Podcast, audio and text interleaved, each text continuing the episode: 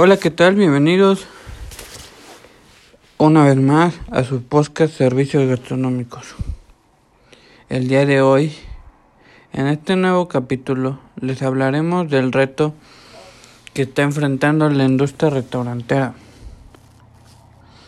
ya que estamos viviendo una pandemia y los restaurantes no tienen ganancias, ya que los comensales no pueden ir al establecimiento. De ahí sale el afán de sacar la industria adelante y sale el uso de esas nuevas tecnologías y aumentan los servicios de delivery con tal de obtener ganancias. Pero no solo eso, la creatividad está siendo un punto clave, ya que tenemos, ya que empiezan a surgir nuevas ideas, nuevos retos, por ejemplo, hay un ejemplo muy claro de las llamadas cocinas fantasmas. Esas cocinas fantasmas ya existían desde antes de la pandemia, solo que tenían otro uso. Eran para la cocción de recursos masivos, de, de la cocción de alimentos a gran escala, como por ejemplo para grandes empresas, los, para la gente de Volkswagen, etcétera.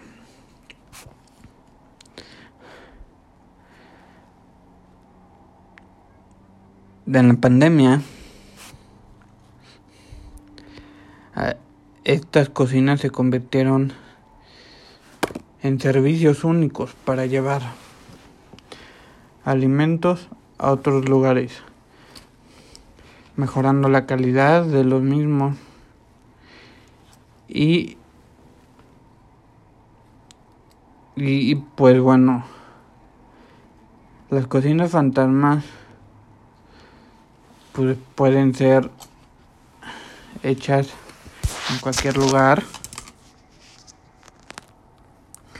ya sea en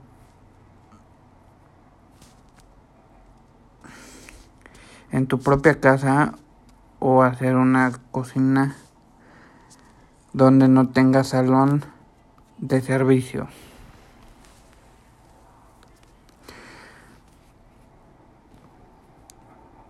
También las otras.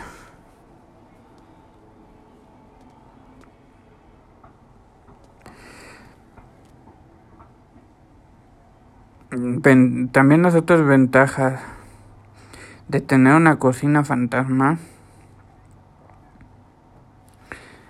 es que se, que se capitaliza el crecimiento en la demanda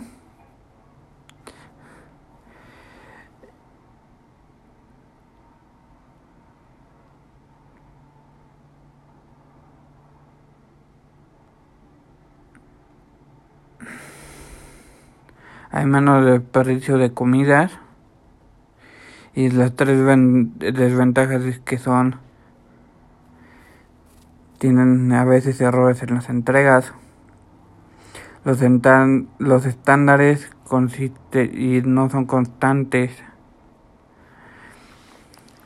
Es, es menos ideal para restaurantes recién nacidos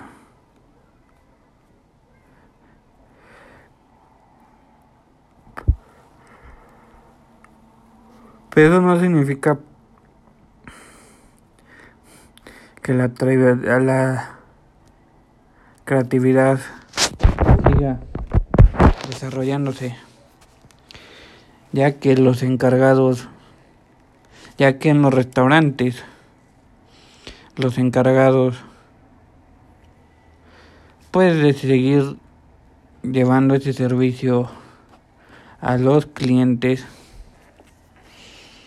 son nada más y menos que los meseros, los capitanes, los maitres.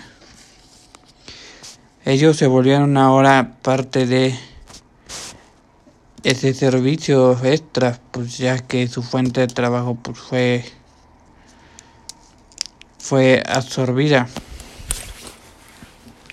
También otro puntos importantes que se están manejando en la pandemia es que los los restaurantes han sabido reinventarse, por ejemplo, los de comida rápida Shake Shack tiene un un combo que para que tú te prepares tu propia hamburguesa de Shake Shack en tu casa con todo lo que incluye en el menú de cuando tú ibas a comer una deliciosa hamburguesa ahí. Luego también tenemos bares que esos bares están vendiendo unos están vendiendo costeles al alto vacío o te lo están o te están vendiendo tu propio kit para que tú aprendas a elaborarlo en tu casa. Estas son unas cuantas ideas de lo que hoy en día se está viviendo. Pero ¿qué pasará en un futuro? ¿Volveremos a regresaremos a una normalidad? Antes que nada como era antes, antes que nada tenemos que regresar o dejar en claro que ante la, ante la adversidad del ser humano, la creatividad sale a relucir. Entonces, vamos a tener estos nuevos conceptos, estas nuevas tendencias, por llamarlo así, pero seguirán después de que esto acabe. Para empezar, sabemos que este, o se sabe que esto nunca va a acabar. Pues ya es una enfermedad que se quedó aquí para siempre. Pero lo que sí sabemos es que hay una gran posibilidad hay una gran posibilidad de que estos restaurantes o los restaurantes o la industria restaurantera vuelva a resurgir. Sí, sí va a resurgir, pero no como era antes. O sea, no va a haber estos restaurantes atascados de 200 personas. No, sino todo se va a, a delimitar. Va a haber nuevas reglas de sanidad y pues las nuevas tendencias van a seguir pero como una extra de los de los mismos establecimientos. Esto es mi opinión respecto a lo que hoy en día está sucediendo en el mundo. Espero que cuando esto mejore pueda